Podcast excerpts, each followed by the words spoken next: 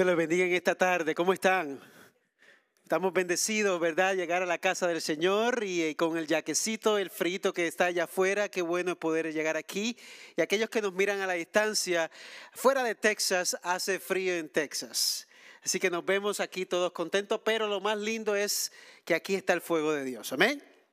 El fuego de Dios está en este lugar. Hace eh, aproximadamente dos semanas estaba yo dando una visita rápida con mis niños a Florida. Fuimos a Florida y allí mis padres llegaron también y nos pudimos ver varias horas. Y lo interesante es que al llegar a Florida no teníamos un plan claro de lo que íbamos a hacer, pero tenemos mucha familia ya y no pudimos verlo casi nadie, pero pudimos compartir en una ciudad llamada Jacksonville. Y un día, martes, nos enteramos que que el otro día, eh, miércoles, y el otro día jueves, iban a lanzar un cohete al espacio. Así que mis niños se enteraron de eso y ellos estaban muy, muy entusiasmados para ver el cohete ser lanzado. Allá en Cañaveral se llama, en una isla eh, central de Florida, al lado, al lado oeste de Florida. Y estuvimos pendiente del asunto, pero yo como padre no, no le presté tanta atención porque yo dije, bueno, va, va a ser lanzado en la noche. Vamos a visitar a mis padres, mis padres van a conocer a la niña por primera vez, así que no creo que dé tiempo para eso. Y cuando salimos, aproximadamente 6 de la tarde, íbamos de camino desde Orlando hasta Jacksonville, los niños se acordaron que un cohete iba a ser lanzado en las próximas dos horas. Y ese es el tiempo estimado para ir allá a Jacksonville. Así que de camino yo dije, bueno, el cielo se ve claro, no hay casi nubes. Por lo general creo yo que un cohete puede verse a la distancia. Así que ellos buscaron en el celular, estaba en vivo y era la Fuerza Aérea enviando un cohete para una misión ultra secreta. Claro, no era secreto que iban a lanzar un cohete porque todo el mundo alrededor podía ver, no hay, no hay manera de lanzar un cohete de manera secreta. Así que de camino, ya casi a la hora indicada, que faltaban cinco minutos, todavía yo estaba manejando y no sabía qué iba a hacer para que mis niños disfrutaran esa gran aventura y un gran espectáculo. Ya andábamos más o menos a 55 millas de distancia y yo me dio con que la gasolina estaba casi empty, así que nos movimos hacia una de las salidas y encontramos un peaje. Y yo dije, pago el peaje aquí, así le llaman aquí un toll, un peaje, tres dólares.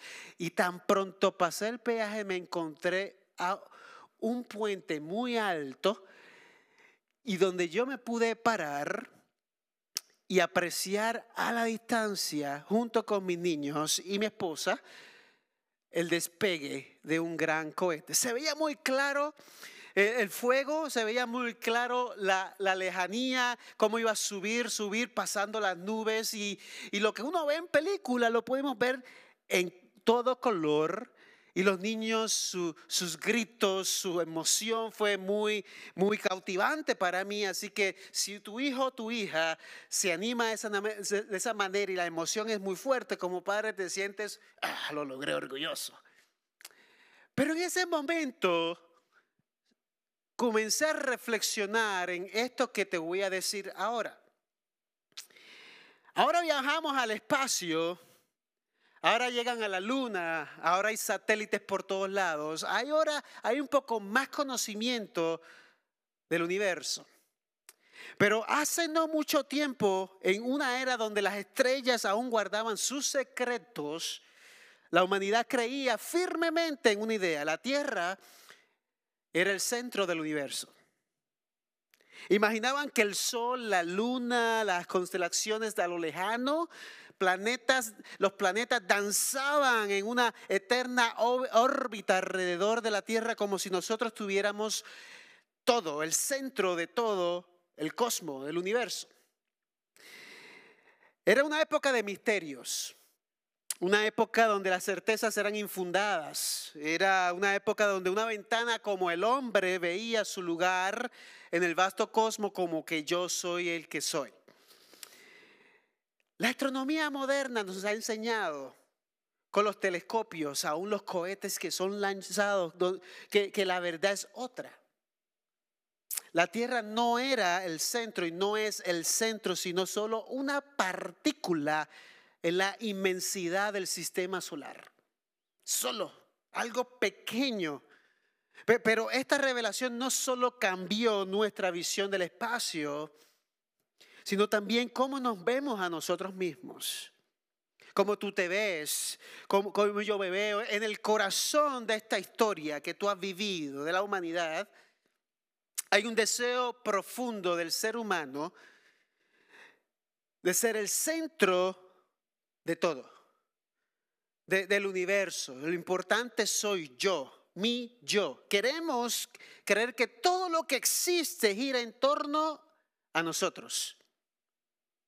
Pero al igual que el sol, la luna, las estrellas, las constelaciones, están dentro de un sistema solar y hay muchos otros sistemas alrededor, el hombre, usted y yo no somos la, figura central. Dice, yo no vine a la iglesia hoy para escuchar que no soy el centro de mi propia vida. Y yo te digo hoy, sí, no lo eres.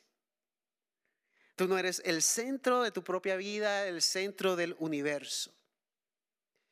Cuando las adversidades sacuden nuestras vidas, nos preguntamos por qué sintiéndonos confundidos, inclusive muchas veces enojados con Dios, porque las cosas no salen como salen. Nos preguntamos hoy esto. ¿Por qué es tan difícil para muchos centrarse en la adoración a Dios? ¿Por qué es tan difícil no poder entregarse en adoración al Señor para algunos o para muchos? Esta semana pasada hablamos acerca del corazón de la adoración, el corazón de Dios para la adoración. ¿Qué, significaba eso? Y Ross y Marisol traduciendo pudo compartir el corazón de lo que es la adoración, porque Jesús confronta a los religiosos y sus corazones. Nos confronta a nosotros también cuando nos convertimos en religiosos y nuestros corazones están muy desconectados con Él, pensando que somos el centro. Solo Dios puede cambiar nuestros corazones. ¿Cuántos estamos claros con eso? Y cuando yo escuchaba a Ross o cuando yo me preparaba esta semana, hay una canción que, que escuché muchas veces, porque el que me conoce sabe que cuando a mí me gusta una canción la escucho todo el día repeat. Mi familia se vuelve loca. Digo yo conmigo, repito y repito. Y ya, Arnaldo, podemos cambiar la canción porque cautiva mi corazón muchas veces. Pues esta fue la canción de la semana. Yo te invito a cerrar tus ojos por un momento y escuche esta melodía que va a ser aproximadamente un minuto de escuchar.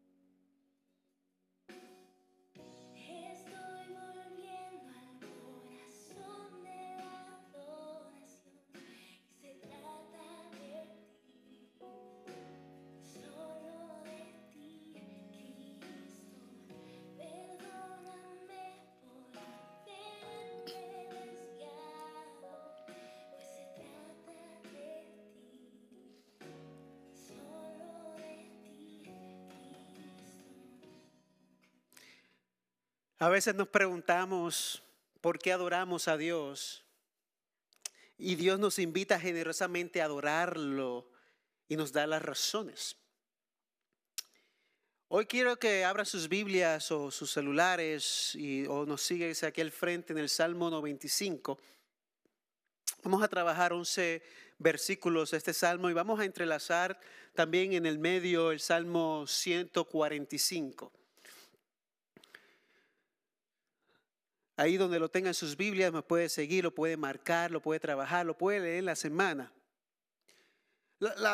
cuando hablamos de adoración, la definición que hemos estado trabajando de un libro que se llama, eh, que es de Juan Piper, él trae una, un, significado eh, interesante. Él dice, la adoración es responder con alegría al valor o dignidad de Dios.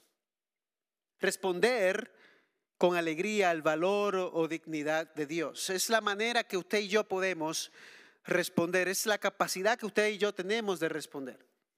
Y como cristianos vemos a Dios como el objeto de nuestra adoración.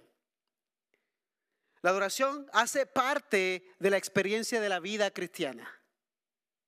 Fuimos creados, usted y yo, y redimidos para adorar.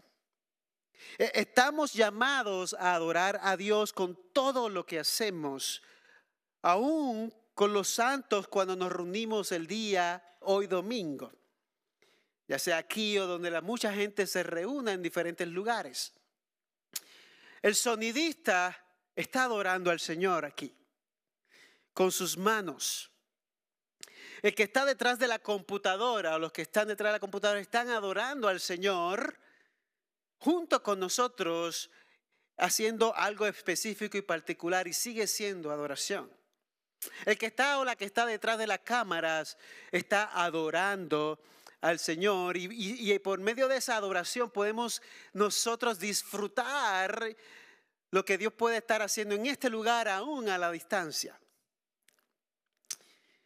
Igual cada uno de los que están quizás detrás de mí en la adoración, en la música. Y es la adoración en donde encontramos la cercanía. Mire, todos ustedes aquí, sepa o no lo sepa, fue creado a imagen de Dios con la capacidad de adorar algo. La pregunta es, ¿cuál es el objeto de tu adoración?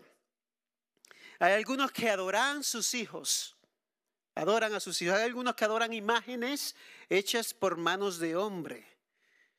Recuerdo una ocasión en la China donde dolió mucho mi corazón ir a un parque donde había muchos ídolos y estatuas gigantes y ver a un niñitos pequeños adorando a Buda, adorando una imagen que no era el Dios vivo que usted y yo le servimos.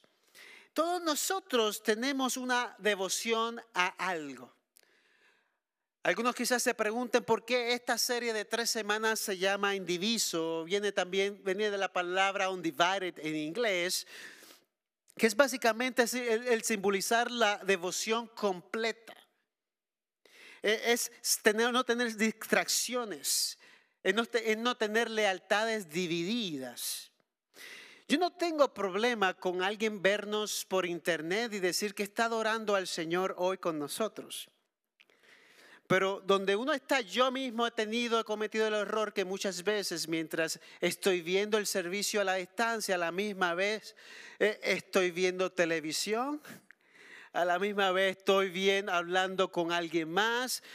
Eso significa no tenemos una atención que completa, es una atención muy dividida.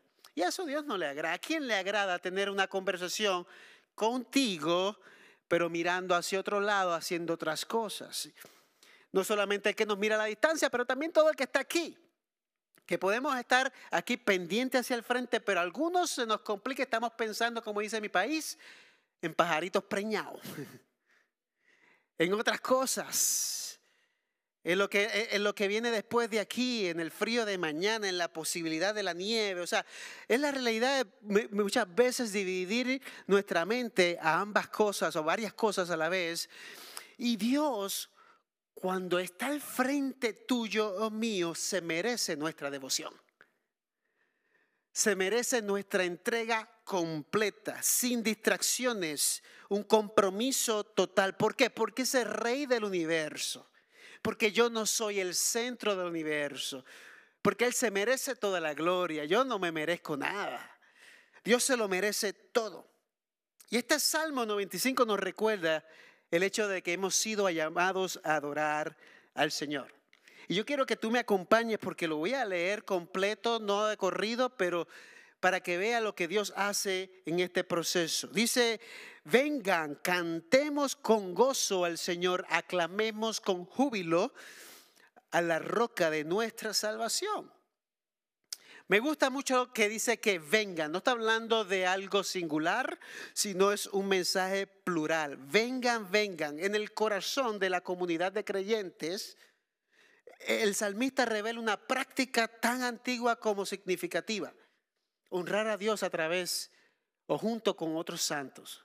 Y cuando digo santos aquí no estoy diciendo que todos aquí son gente que no comete errores, aquí somos todos, muchos aquí, todos somos imperfectos, entramos todas estas puertas eh, eh, con sangre en, en nuestros cuerpos, con nuestra vida, de la lucha, con polvo, con tierra, con todo, ante la gracia de Dios.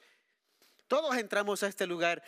Pero qué lindo que aquí dice, vengan todo al cantar. Aquí Dios está llamando a hacerlo en comunidad. No solo aquí expresa sus emociones más profundas, sino que también comparte con alegría contagiosa y genuina. Vengan, con exclamación, vengan. En el Salmo 95, 1 al 2, la adoración se describe como algo jubiloso, tumultuoso. Y la, semana pasada Ross mencionó acerca del corazón. Y, y, yo quisiera que usted notara que estamos dividiendo tres secciones para esta prédica o esta serie. Semana pasada corazón directamente. Lo que sea que estés haciendo. Hay veces que algunos están adorando así y su corazón está bien conectado con el Señor. Y hay gente que puede estar adorando así y solo es un show y su corazón está alejado del Señor. O sea que yo no puedo ver lo que está pasando en tu corazón, pero, tú, pero Dios sí puede ver lo que está pasando en tu corazón y, en mi corazón. Hoy estamos hablando del llamado de Dios de experimentar la adoración de una manera jubilosa y que nuestros cuerpos también expresan lo que está dentro de nuestro corazón. La semana que viene estaremos hablando un poco con el libro de los Salmos y algunos se quedarán quizás como que es posible, sí, la adoración por medio del lamento. Porque hay veces que pensamos que todo es gritos y todo, y alegría y gozo, pero el libro de los Salmos está lleno de emociones, donde también se incluye y es aceptable venir ante el Señor con lamentos por las cosas de las circunstancias de la vida. Y esa combinación es una combinación completa, porque Dios te creó como alguien con emociones.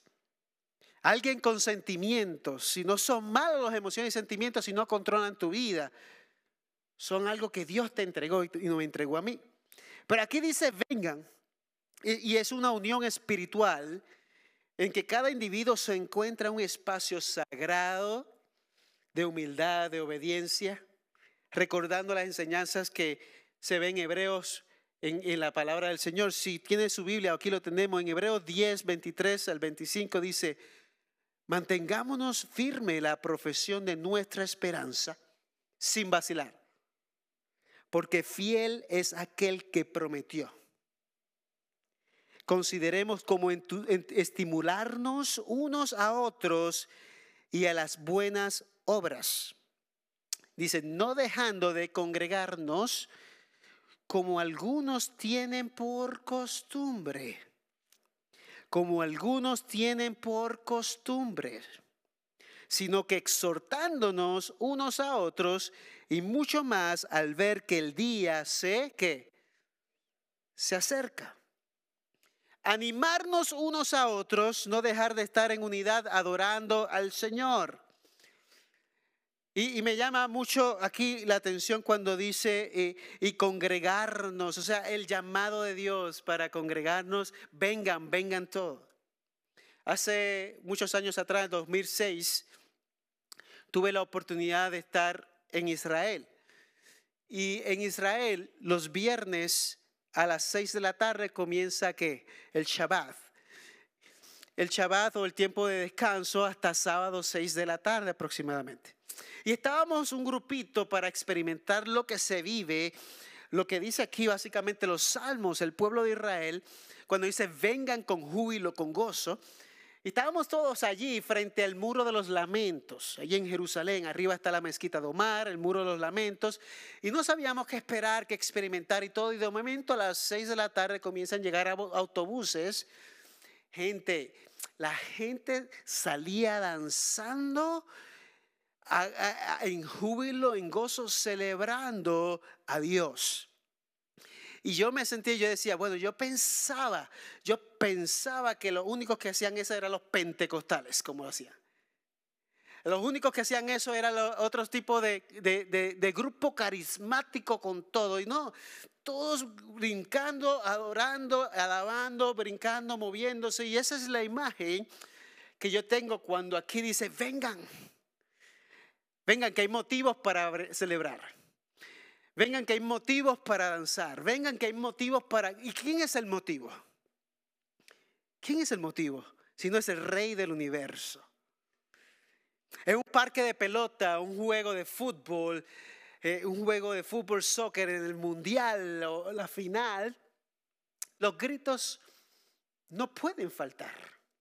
La celebración se vuelve, el país se paraliza, el país campeón se paraliza y es una emoción tan profunda. Y a veces, aunque me uno en esa emoción, yo me pregunto si esta fuera la misma emoción que tenemos o tengamos al estar frente a Dios.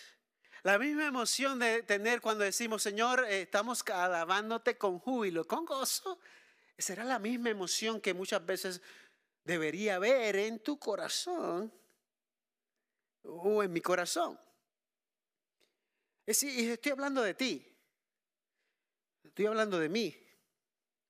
Porque hay algunos que quizás entren aquí cabizbajo. Yo he llegado a este lugar a veces y dice, ¿y qué se dispara hoy? ¿Qué? Y cuando yo entro y escucho nada más que el ensayo de un equipo de adoración, mis manos se tienen que levantar de regocijo porque hay algo en la adoración que cambia mi corazón.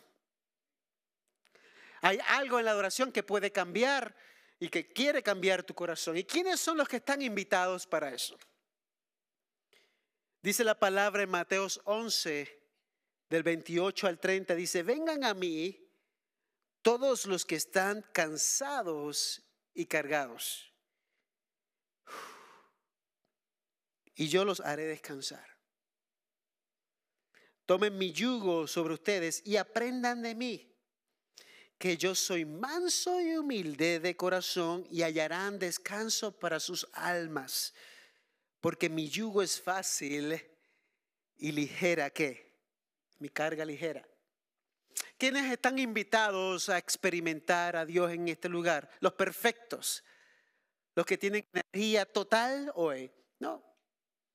Los que nos miran, no, no. Aquellos que están cansados y cargados son bienvenidos también. Y dice Dios, yo te hago descansar. Yo recuerdo en una ocasión, en el 2012, que yo me encontré como en un vacío muy profundo. Me sentí en una depresión, tenía un lío con alguien. No era con Marisol, así que en ese momento no. Hay otras veces que sí, pero ahí no un lío con alguien, me sentía con un coraje, con todas las emociones que puedes experimentar que dañan el corazón. Y yo recuerdo que fui invitado para un congreso de adoración y, yo dije, ah, otro congreso más de adoración, ¿para qué voy para allá? Y fui. Y, y recuerdo muy bien esta experiencia y no quiero decir que esta experiencia es todas las veces, fue una sola vez que la experimenté. Y yo sé que esto para algunos se ha convertido quizás en algo que no, que no es válido, quizás dirá, pero mire esto es lo que me pasó ese día. Eran a seis horas de adoración.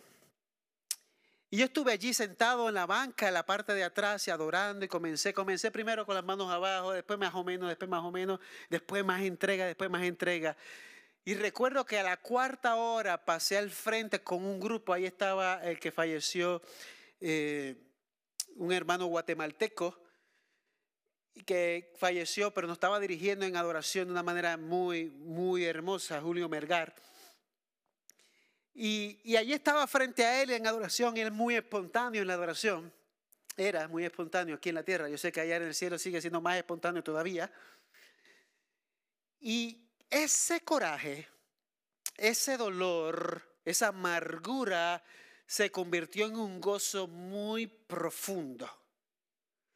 Y yo comencé a reír. Y alguien me miraba al lado. Y yo lo que yo me estaba riendo delante del Señor. Porque Él puso un gozo inexplicable en mi corazón delante del Señor. Que yo experimenté una alegría y un gozo sobrenatural.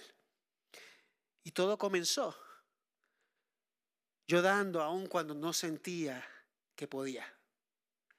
Yo dando aunque mis emociones estaban por el piso o me quedaba en mi casa amargado, amargado, o experimentaba el poder de Dios cuando me movía a, adorarle en espíritu y en verdad. Cuando me conecté con Él. Y salí, de ahí no por mis propias fuerzas, pero solamente por la gracia de Dios. La adoración no es para ti, pero te cambia. La alabanza no es para ti, pero te transforma. Algo en tu interior pasa cuando tú conectas con el Rey. Cuando tú dejas que su Espíritu Santo trabaje en ti y Él se siente adorado, exaltado, valorado. Aquí dice, vengan, vengan la palabra, vengan, una invitación y dice el versículo 2, vengamos ante su presencia con acción de gracia. Aclamemos a Él con salmos. No se trata de un simple canto en un espacio determinado, sino de una experiencia más profunda y personal. Más profunda, es sentir que Él está realmente contigo y conmigo. E-, es sentir que Él es parte de nuestra vida, que hay una conexión genuina en lo físico no solamente, pero en el ancla espiritual. Hay, una conexión y hay veces que eso se logra en dos minutos. Hay veces que se toma una hora, un tiempo, porque tu corazón está ahí tambaleando, pero tu corazón, conectado al corazón de Dios, hace algo en tu vida, transforma tu corazón. Aunque venimos a Él con peticiones, el corazón de nuestra adoración reside en un espíritu de gratitud, de reconocimiento, de celebración delante de Él por lo que Él ha hecho y por lo que Él no ha hecho. Porque hay veces que nos gusta celebrar lo que Él ha hecho y se nos olvida que lo que Él no ha hecho es por nuestro bien también. Se nos olvida que las contestaciones muchas veces a nuestras peticiones que no se dan es porque Él sabe mejor que no debe contestarte todas tus peticiones porque le conviene a ti más que a Él. ¿Cómo sería el mundo si Él contestara todas las peticiones como nosotros quisiéramos? Pero Dios es soberano. Y quizás hoy tú estás aquí y dices, Señor, me falta esta petición. Y quizás sea voluntad de Dios en su tiempo. O quizás diga, esa no es la que yo quiero para ti. Esa no es la muchacha que quiero para ti. Ese no es el trabajo que quiero para ti. Ese no es el arbongini que quiero para ti. No es rojo, es amarillo, dice.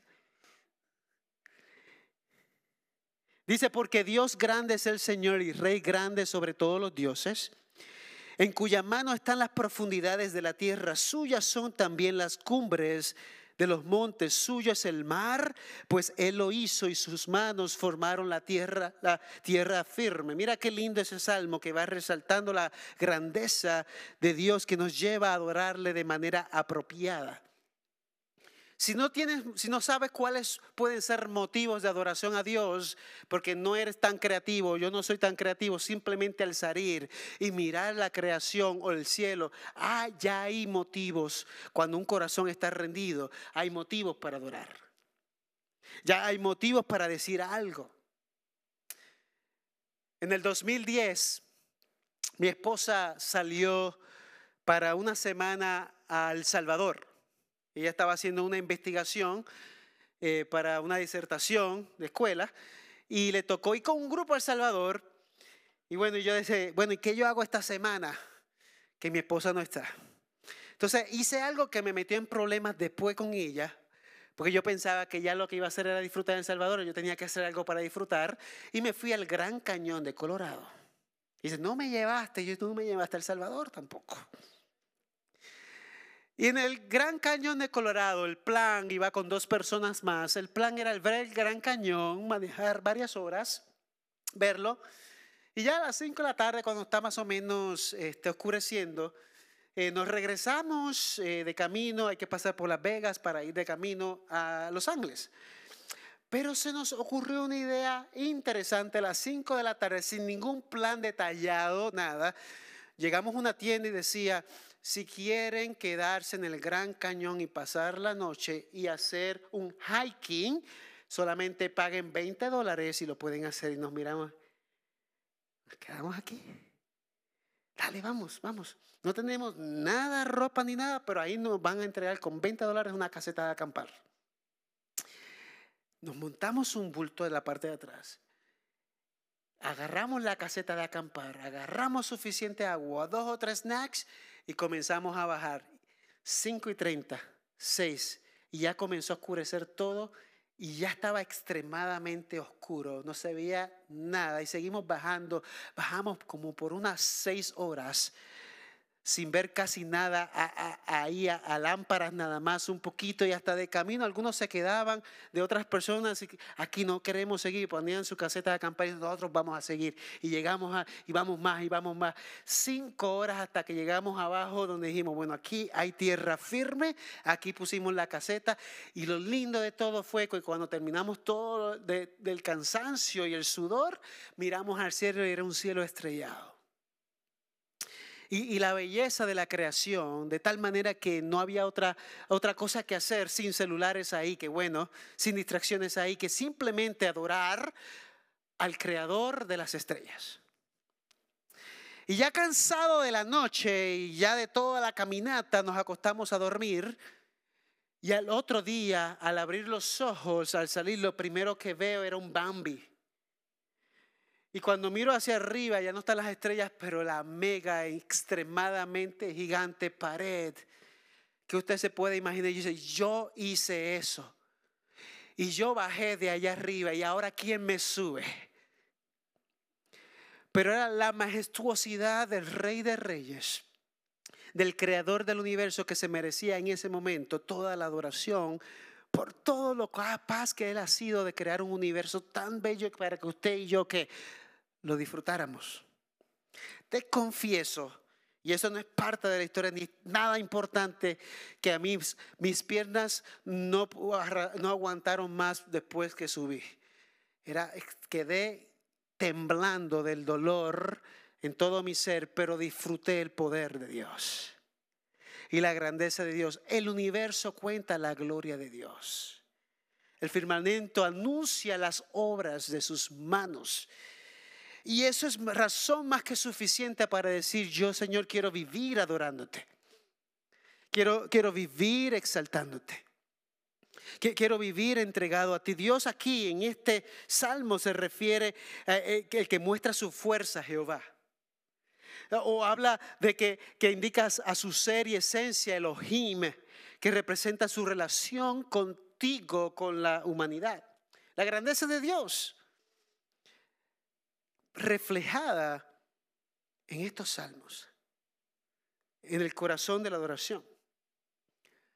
Ahora, si tú me acompañas al Salmo 105, 145, mira lo que dice el versículo 1, dice, te exaltaré mi Dios, oh Rey, y bendeciré tu nombre eternamente. ¿Y qué? Y para siempre. No, no solamente hoy, pero eternamente y para siempre significa también que tú eres capaz de adorar a Dios aún a salir de este edificio. E, en tu hogar, en tu trabajo, en la escuela, en la comunidad, tienes la capacidad de tener un corazón entregado delante del Señor. El corazón de la adoración no solamente cantar, es que cuando ya los músicos no están, todavía nuestro corazón está conectado. Todavía tu corazón está conectado. Y me gusta que dice por siempre y para siempre, o eternamente y para siempre, porque comenzamos la eternidad en la tierra hoy, desde el día que naciste. En Juan 17 dice, y esta es la vida eterna, que me conozcan a mí. Esta es la vida eterna. Conocer a Dios parte del inicio o el proceso de tu vida eterna. Tú sabes que tu vida no termina aquí en la tierra, tu vida continúa y Dios te ha dado la capacidad desde aquí darle adoración y entrega a Él. Una práctica diaria, día a día, constante en la fe. Y mira lo que dice, dice, todos los días te bendeciré y alabaré tu nombre eternamente y para siempre. Grande es el Señor y digno de ser alabado en gran manera y su grandeza es inexcrutable. El que no sabe qué significa inexcrutable, ¿con qué se come eso? Significa que no la podemos entender a capacidad, no podemos entender a capacidad la grandeza de Dios. Somos seres tan finitos que no tenemos esa capacidad. Pero mira lo que dice, dice, una generación, y creo que le preste atención a esto, alabará tus obras a otra generación y anunciará tus hechos poderosos. Mira la responsabilidad aquí de habla de generación, pasar la alabanza de Dios a la próxima generación. La generación no se queda contigo, la generación se pasa, eh, la, alabanza se pasa a tus hijos, a, los otros a tu alrededor que, que, necesitan continuar y tener razones por la cual adorar a Dios es importante. Hay razones para que mis niños crezcan adorando y alabando al Señor. Elian y Milán están obsesionados con los parques nacionales. Han podido ir a dos. Una fue Sequoia, ver los árboles más grandes del mundo, y otra fue Yosemite, que ve una de las grandes montañas y dice, ¿no usted tiene para viajar a ver esos lugares? No, pero me planifico porque hay algo que yo quiero que mis niños se lleven con ellos el día que yo no esté. Que ellos tengan razones para adorar al Señor por su grandeza. Y ya yo pienso cuándo puedo llevarlo al Gran Cañón para que ellos puedan ver que Dios es tan grande, que Dios es tan inmenso, que Dios es tan real. Y el David, aquí en la Biblia, el rey David, salmista, entendía la importancia de compartir la alabanza a Dios entre generaciones. Imaginaba a los mayores inspirando a los jóvenes con historia de las grandes obras que Dios estaba haciendo. Imagínate usted, mañana en vez de dejar a sus hijos todo el día hacer cualquier cosa que los aleje de Dios, que les dé motivo para entender que Dios es grande, que Dios es poderoso. Que, que Dios es digno de nuestra alabanza y es digno de nuestra adoración. Que Dios se merece todo donde cada generación transmite su experiencia y testimonio a otro. Esa es la palabra del Señor. Aquí hay razones para que cuando usted y yo no estemos, más aquí en la tierra todavía, la próxima generación que lleve su apellido pueda decir, oh, yo le sirvo a un Dios grande, a un Dios que se merece la adoración total. Y ahora que yo te pregunto, ¿quién moldea la mente de nuestros niños si no lo hace usted como padre? O madre, o las personas a que usted deje que influencie a sus niños. Estaba leyendo un artículo hace poco con toda la situación de Israel, la situación con Hamas, Hamas, y Hamas dice que hace campamentos de verano para niños. Pero claro, no es como usted y yo nos los imaginamos. Es un campamento, vamos a decir, aún más tiempo de indoctrinación para enseñarles cómo usar AR-15, para enseñarles que deben exterminar el pueblo judío, para enseñarles cosas que usted jamás se imaginaría. Eso es indoctrinación. Y la realidad es que nuestra generación está siendo indoctrinada por las redes sociales, por las películas, y no estoy diciendo mis niños ven películas, todo.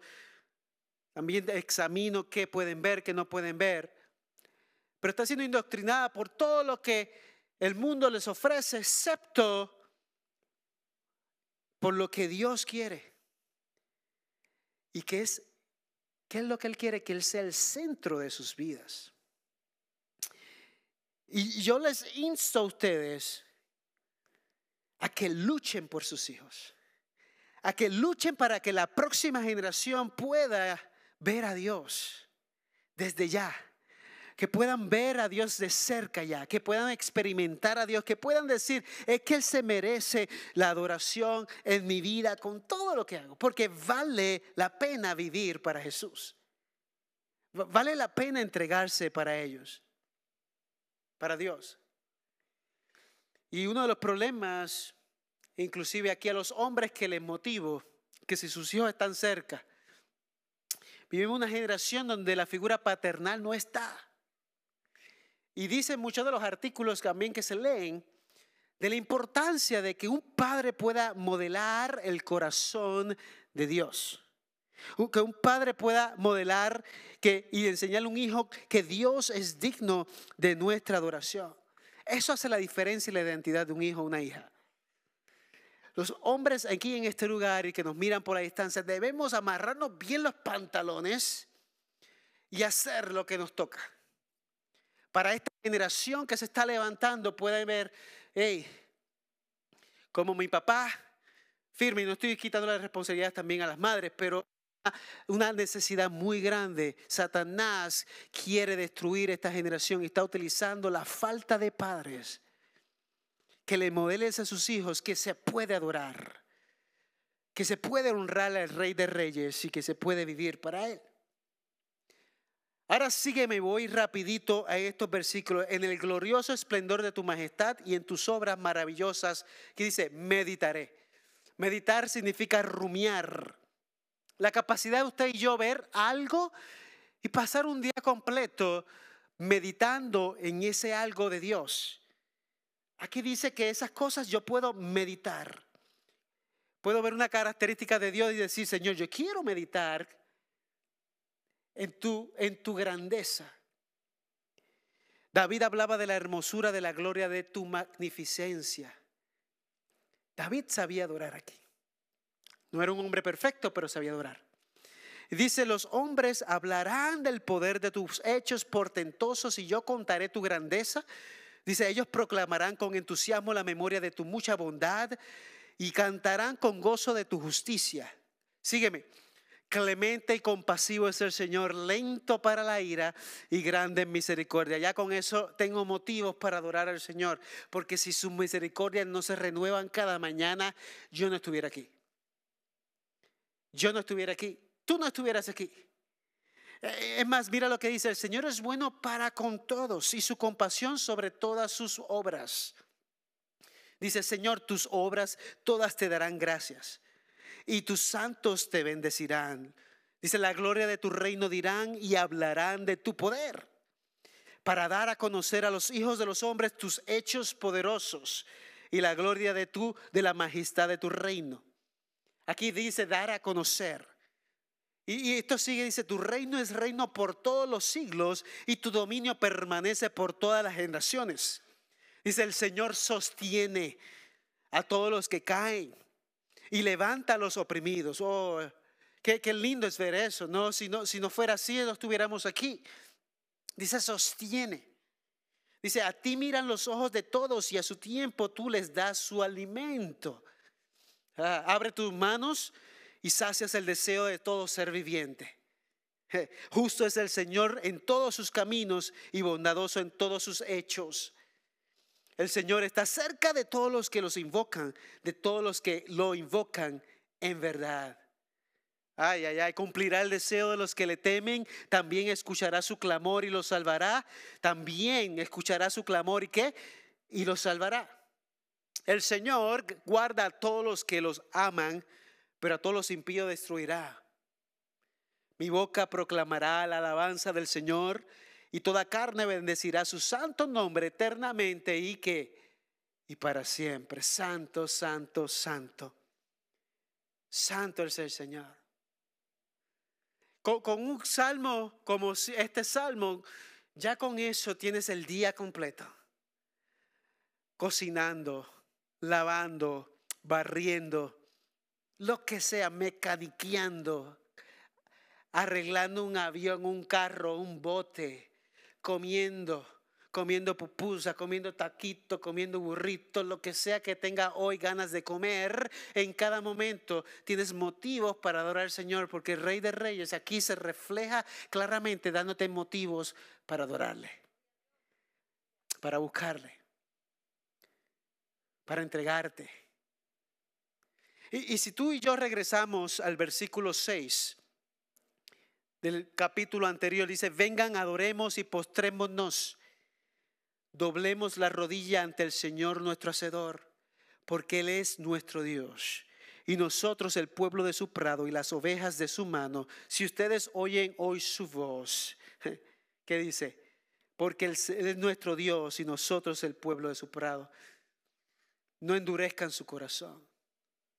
No endurezcan su corazón. Me gusta mucho cuando dice que aunque la expresión, como hemos hablado, de tu adoración no significa que siempre estés alzando la mano, porque es la expresión de tu corazón aún internamente que se refleja de muchas maneras externamente. Pero un, adorador tiene la capacidad de postrarse. Un adorador tiene la capacidad de entregarse. ¿Y sabe lo que es postrarse? Quizás hoy estamos todos de pies, pero alguien Dios toca el corazón y se postra delante de Él. Y adora, sin mirar al que está al lado, sin tener pena. Porque cuando tú estás frente al Rey de Reyes, no hay razón para tener pena. Ah, que Él me miró, está al lado, el pastor Ramón me va a mirar y va a decir, está loco. No, está frente al Rey de Reyes. Y, la, eh, y postrarse también puede ser esto. Frente al Rey de Reyes y, Señor de señores. No hay orgullo. No, no, no puede existir el orgullo delante del Señor, el qué dirán. O sea, yo estoy desnudo delante de Dios. Era polvo y polvo seré. Esta es una etapa de mi existencia en mi vida, eh, tan pequeña, y Satanás le encanta poner en nuestro corazón orgullo, en nuestro cuerpo también, nuestra naturaleza nos gusta el orgullo, el orgullo, el orgullo. Y el orgullo es querer ser igual a Dios cuando nosotros jamás podremos ser igual a Dios. Postrémonos, dice aquí. Y el versículo 8 dice, pero ¿cuál es el problema? Dice, no, endurezcan su corazón como, el, como en Mériba como el día de Masá en el desierto, como el pueblo de Israel muchas veces endurecía su corazón en esto. Dice, cuando sus padres me tentaron, me pusieron en prueba, aunque habían visto mis obras. Y aquí David nos recuerda las palabras conmovedoras de que Dios es un Dios amoroso, un Dios que se entrega, un Dios que está en este lugar, que está presto a tocarte tocar la puerta de tu corazón y hacer lo que Él anhela más en tu corazón, que es transformarte, que es tocarte, que es amarte. Y dice estas palabras, versículo 10, por 40 años me repugnó aquella generación y dije, es un pueblo que se desvía en su corazón y no conoce mis caminos. Por tanto, juré en mi ira, ciertamente no entrarán en mi reposo. Pero Dios es tan misericordioso. Engañoso es el corazón, tenga cuidado. Examinemos nuestro corazón todos los días cuando venimos delante del Señor y Él se encargará de ponerte un corazón de adorador. Un corazón que alaba. Dice en Hebreos 3, tengan cuidado hermanos, no sean que en algunos de ustedes haya un corazón malo de incredulidad para apartarse del Dios vivo. Antes, exhórtense los unos a los otros cada día, mientras todavía se dice hoy, no sea que alguno de ustedes sea endurecido por el engaño del pecado. El corazón de la adoración o la entrega de adoración no, no es para dos o tres aquí.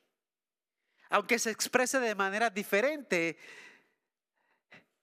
Dios te creó para que le adores. Dios te creó para tener una relación contigo. Por eso en cualquier lugar del mundo, la tribu más escondida del mundo, aunque Dios no sea el centro, Jesús no sea algo conocido, adoran a un objeto, porque el ser humano crece, nace, se desarrolla con una necesidad de adorar a un ser supremo. Y tú estás frente al Dios del universo. Y el Espíritu Santo de Dios comienza a morar en tu ser Tú eres ahora el templo de Dios. No hecho por manos de hombres, sino Dios mismo siendo ahí parte de tu vida. Y tú puedes tener esa relación amorosa de entrega, de búsqueda, como quiera que se refleje. Hace un tiempo atrás, voy aterrizando, por estas puertas entró alguien que no movía ni un dedo delante del Señor. Su corazón estaba muy endurecido. Y recuerdo que, que en su corazón existía mucha amargura, mucho dolor, mucho enojo. Y hay veces que de un día para otro hay un cambio drástico. Y, hay veces que toma tiempo. Yo creo firmemente que la verdad de Dios te hace libre.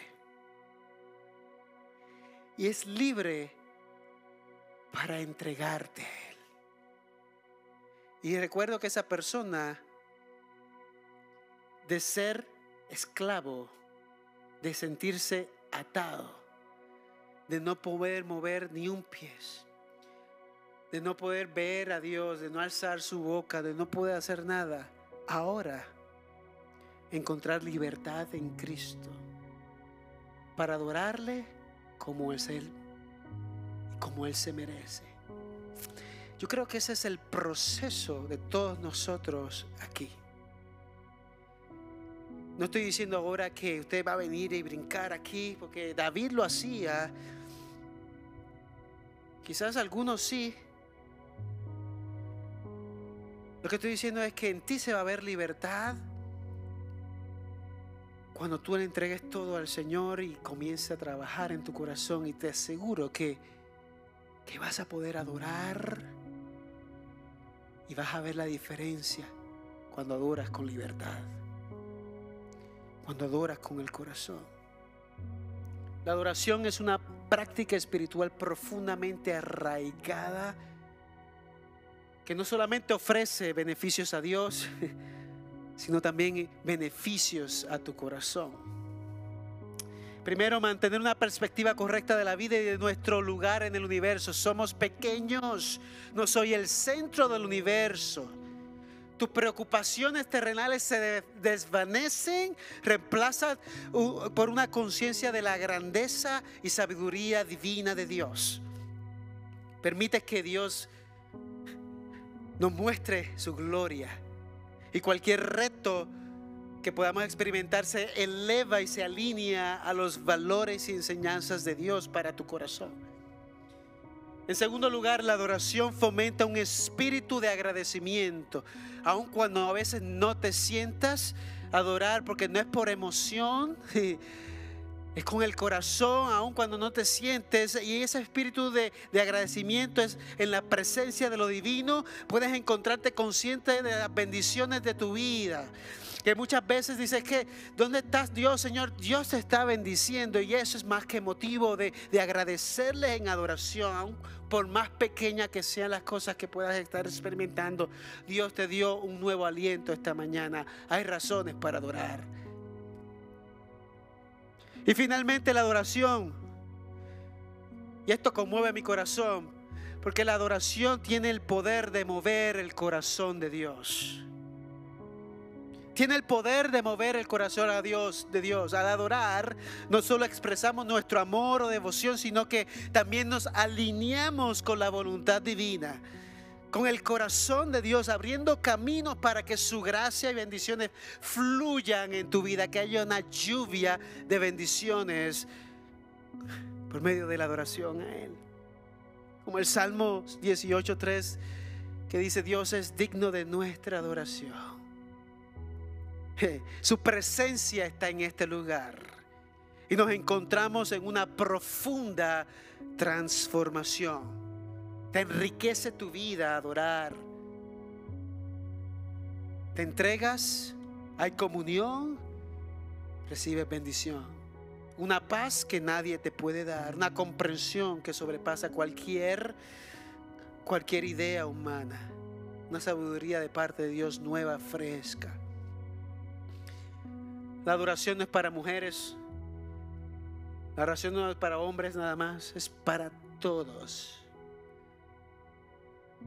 Y yo creo que no es casualidad que la iglesia de Dios está siendo invitada a reevaluar su adoración al Señor. Porque es la manera en que Dios quiere llevarnos a un próximo nivel como iglesia. Adorar como Él anhela. Tener libertad como Él quiera.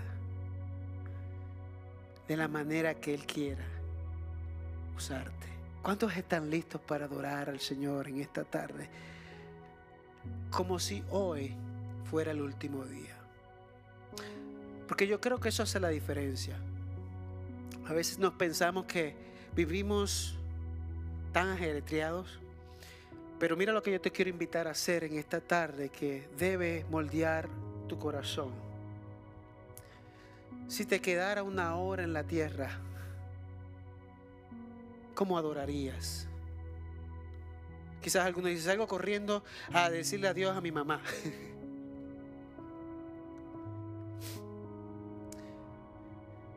Pero si no existiera un mañana y lo único que tienes frente a ti es a Dios, ¿qué depararía? ¿Cómo adorarías? ¿Qué es, ¿Cuáles son las barreras que ahora mismo te impide hacer tú delante de Dios sin mirar quién está alrededor? Vengan todos, adoremos con júbilo, con cantos. Adoremos al Señor. Cierra tus ojos ahí donde estás.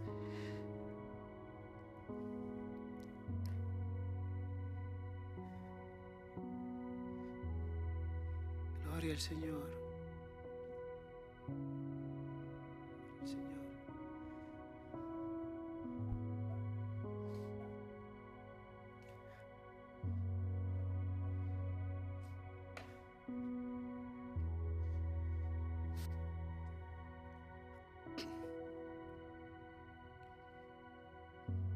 Ahora estamos estados aquí con tus ojos cerrados. Todos estamos aquí, estamos en el juego de la vida.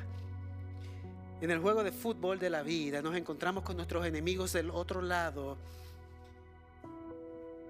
Y estamos nosotros corriendo, corriendo para meter el gol.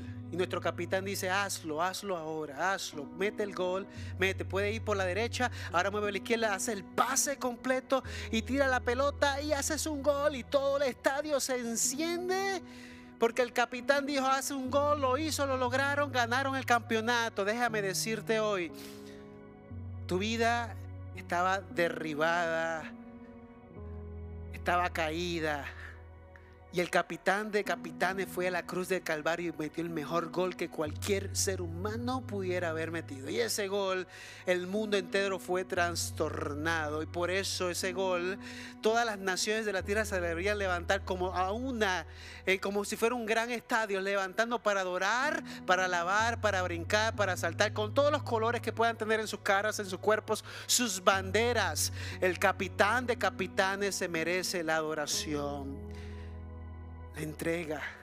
¡Gol!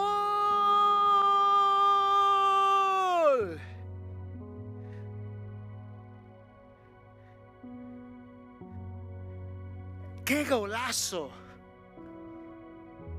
El mundo entero se detiene para adorar a aquel que se merece adoración, para alabar a aquel que se merece alabanza. Yo te pido que te pongas sobre tus pies conmigo. que podamos responderle como Él se merece. Y créeme, mientras tú adoras, suceden cosas. Hay sanidad, hay liberación, las cadenas se caen, la amargura se va. Porque te encontraste con el sanador, el libertador, porque estás ahí cara a cara. El que se siente triste, hoy danza. Él ha cambiado mi lamento en baile. Hoy es tu día. El que tiene frío hoy siente el calor de Dios. Pero ese es el centro. Tú no eres el centro. Dios es el centro. Yo no soy el centro. Quítate del medio. Deja a Dios ser el centro. Quítate del medio. Deja que Él sea la fuente. Quítate del medio, deja que Él sea el autor. Quítate del medio, deja que Él tenga el control. Quítate del medio, Dios es Dios, tú no lo eres. Dios es Dios, yo no lo soy. Quítate del medio, deja que Él sea. Quitémonos del medio. Hoy me siento con esas palmaditas que, a veces nuestros padres nos dan así. Pa, quítate del medio, tú no eres. Quítate del medio, Dios es tu creador y Él se merece todo. Vamos a adorarle con ganas en esta hora. Señor, te adoramos, te glorificamos, te exaltamos. Díselo tú ahí, el Señor. Nos postramos delante de ti. Delante de ti, Jesús.